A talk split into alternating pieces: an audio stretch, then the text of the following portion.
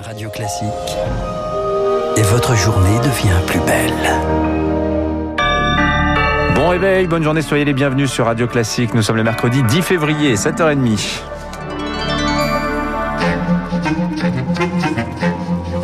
7h30, 9h, la matinale de Radio Classique avec Guillaume Durand. D'abord, bonjour à vous tous. On démarre ce journal avec Marc Bourreau. Bonjour Marc. Bonjour Guillaume. Par un constat partagé par tous ceux qui nous écoutent ce matin, je l'espère avec bonheur, et notamment dans le nord de la France, car il faut se frotter les mains, se réchauffer, c'est nécessaire. Eh oui, manteau blanc au réveil, d'est en ouest, de la Bretagne au Grand Est, en passant par l'île de France, pendant que les départements du nord sont plongés dans un froid polaire, moins 5 degrés à Lille, jusqu'à moins 8 par endroit dans les Hauts-de-France. Ça c'est pour le thermomètre, mais sous les manteaux et les écharpes, c'est plutôt Moins 18 degrés que l'on ressent par endroit. La fameuse température ressentie. Guillaume, comment expliquer un, un tel écart du simple au double?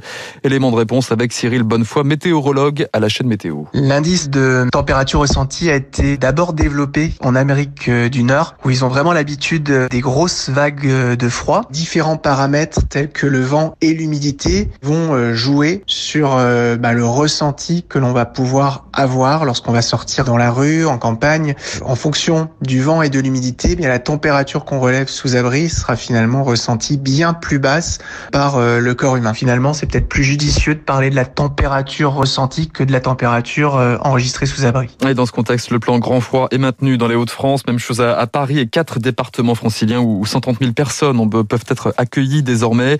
Des frissons et de la neige, donc ce matin, qui bouscule sérieusement la circulation. Ça roule au pas sur plusieurs axes en Bretagne. 200 poids lourds immobilisés euh, sur une zone de stockage.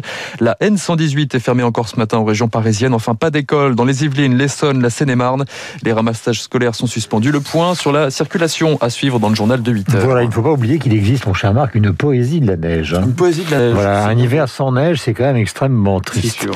Un texte à minima, un manque cruel d'ambition. Le projet de loi climat du gouvernement arrive dans une ambiance que vous qualifiez de glaciale. Et 65 articles, Guillaume, logement, mobilité, alimentation. Le texte est présenté ce matin en Conseil des ministres. Un objectif, réduire de 40% les émissions de gaz à effet de serre d'ici 2030. Emmanuel Macron veut rafraîchir l'atmosphère d'un côté, mais de l'autre, son projet de loi échauffe les esprits, ceux des anciens membres de la Convention citoyenne sur le climat.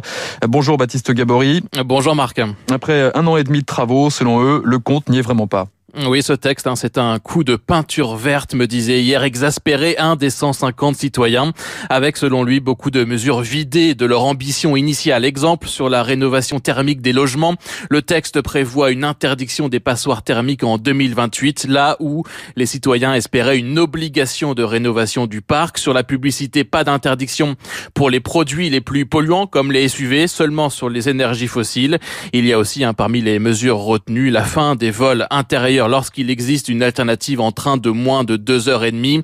Insuffisant donc, répondent les citoyens, mais aussi euh, de nombreux scientifiques et même le CESE, le Conseil économique, social et environnemental, euh, qui parle de mesures certes pertinentes, mais souvent limitées ou différées. Le gouvernement assure de son côté que cette loi est ambitieuse et qu'elle va permettre de faire entrer l'écologie dans le quotidien des Français. Merci Baptiste Gabory. D'un chantier à l'autre pour le gouvernement ce matin, celui du consentement. Débat peut être en passe d'être clos. Alors que la parole se libère sur l'inceste, l'exécutif veut créer un nouveau crime automatique pour tout acte de pénétration sexuelle sur un mineur de moins de 15 ans.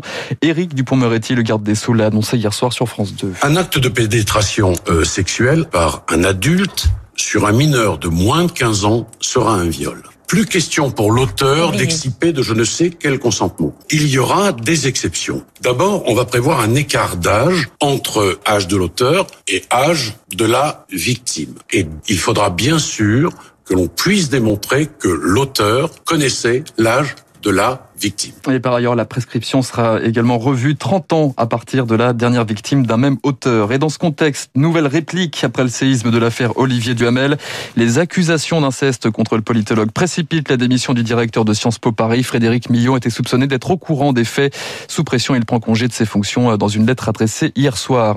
Enfin, enquête ouverte contre Gérard Louvain et son mari, le couple... de télévision, donc sacré soirée, il faut le rappeler pour ceux qui ne connaissent pas. Oui, le couple, j'allais y venir, le couple accusé de viol sur mineur après une plainte plainte du neveu du producteur télé. Deux autres plaintes ont été jointes au dossier. À la une également du journal de 7h30, bienvenue à vous tous. 80 000 morts du Covid, le cap a été franchi hier soir. 439 décès, 19 000 malades en 24 heures et des mutants surveillés comme le lait sur le feu. Le variant britannique représenterait désormais près de 40% des tests positifs en Ile-de-France. Le sud-africain, lui, a été détecté dans deux lycées d'Alsace et un collège dans l'Oise. Des foyers de contamination qui n'épargnent pas non plus les hôpitaux. Paris, Dieppe, La Rochelle, Arras, Compiègne. Inquiétude des soignants et crainte des patients, c'est d'être contaminés lors de leur séjour à l'hôpital. 24 000 infections de ce genre depuis janvier. Bruno Thomas est cadre de santé à l'hôpital de Pau. Les solutions se résument en deux mots, piqûre et effectif. Tous les soignants qui souhaitent être vaccinés ont la possibilité d'être vaccinés par le service de médecine du travail. Ça, c'est un point déterminant pour lutter contre les clusters. Après, ce qu'il faudrait, c'est que les professionnels qui prennent en charge les patients Covid n'interviennent que pour la prise en charge des patients Covid. Or, c'est pas le cas actuellement à l'hôpital. Ils passent d'un secteur à l'autre au gré des besoins parce qu'on n'est pas assez riche en ressources humaines. Les professionnels, quand ils passent d'un secteur à l'autre, augmentent le risque de contamination euh, à leur niveau et aussi au niveau euh, nosocomial pour les patients. Et l'autre crainte dans les hôpitaux, c'est aussi celle de la surcharge des réanimations. Si le nombre de patients baisse légèrement ce matin, 3300 lits restent toujours occupés et les services ne sont pas à l'abri d'une nouvelle vague dans les semaines qui viennent. Et pour ne rien arranger, Rémi Pfister, les bras commencent sérieusement à manquer. C'est une marée qui monte lentement. Les patients Covid occupent de plus en plus de lits, s'inquiète Gilles Aliane, chef du service de réanimation à l'hôpital Raymond Poincaré dans les Hauts-de-Seine. Début janvier, on était à 50%. Aujourd'hui, on est à 66%. Dans le mien, c'est 100% des malades. Hein. Les patients sont atteints de la Covid-19 à nouveau. Créer des lits n'est pas vraiment le problème. Le matériel est là, contrairement à l'an dernier. Ce qui coince, c'est le manque de personnel compétent, selon Éloi Goulieu, réanimateur dans les Hauts-de-France. Pour retourner un patient qui est complètement sédaté, intubé du dos sur le ventre, il faut se donner physiquement. Et au bout d'un an d'exercice, on a nombreux personnels qui sont en arrêt de travail, des troubles musculo-squelettiques. Un certain nombre d'entre eux ont changé d'orientation. On se retrouve moins bien armés qu'au début de la première vague. Des formations accélérées de six mois ont été créées pour former du personnel en urgence, mais au détriment de la qualité des soins, regrette le réanimateur Jérôme Lemans, membre du collectif Santé en danger. C'est du bricolage. Il faut vraiment un accompagnement plus prolongé. Et on a bien vu que la mortalité, la qualité des soins était amoindrie. Dans ces réanimations éphémères, le service rendu est moins bon, évidemment. On fait bien que ce qu'on fait tous les jours. Autre problème, la réanimation n'attire pas les soignants. Le gouvernement ne reconnaît pas cette spécialité. Les médecins regrettent qu'aucune rémunération supplémentaire ne soit prévue. Enfin, quand les experts de l'OMF se rebiffent depuis Wuhan, en Chine, où ils enquêtent sur l'origine du virus, l'un de ces experts met en doute les renseignements américains sur la pandémie. Le porte-parole du département américain avait pris sa distance hier avec les premières conclusions de l'enquête. Enfin, les sports, Guillaume, le tennis, l'Open d'Australie, sept Français au deuxième tour aujourd'hui à suivre sur les cours. Hugo Humbert face à Nick Kyrgios. Il est bon, lui. Il est plutôt bon, donc on y croit. Caroline Garcia affronte la japonaise Naomi Osaka. Là, ce sera peut-être un petit peu plus difficile. Hein. Naomi Osaka, tête de, de, série numéro 3. Voilà, et parmi les éliminés, donc Gilles Simon qui a pris une raclée contre Tsitsipas, 6-1, 6-2, 6-1. Et Pierre Herbert qui a pris une raclée contre Fonini, le fantasque italien, 6-4, 6-2, 6-3. Vous êtes amateur de rock'n'roll, eh bien vous serez puni ce matin. Ah vous bah, allez écouter moche. Adamo, Tombe la neige. Voici notre ami belge, ou plutôt belge et italien. Tombe la neige. Tout est blanc de désespoir. Triste certitude. Le froid et l'absence. Cet odieux silence. Blanche solitude.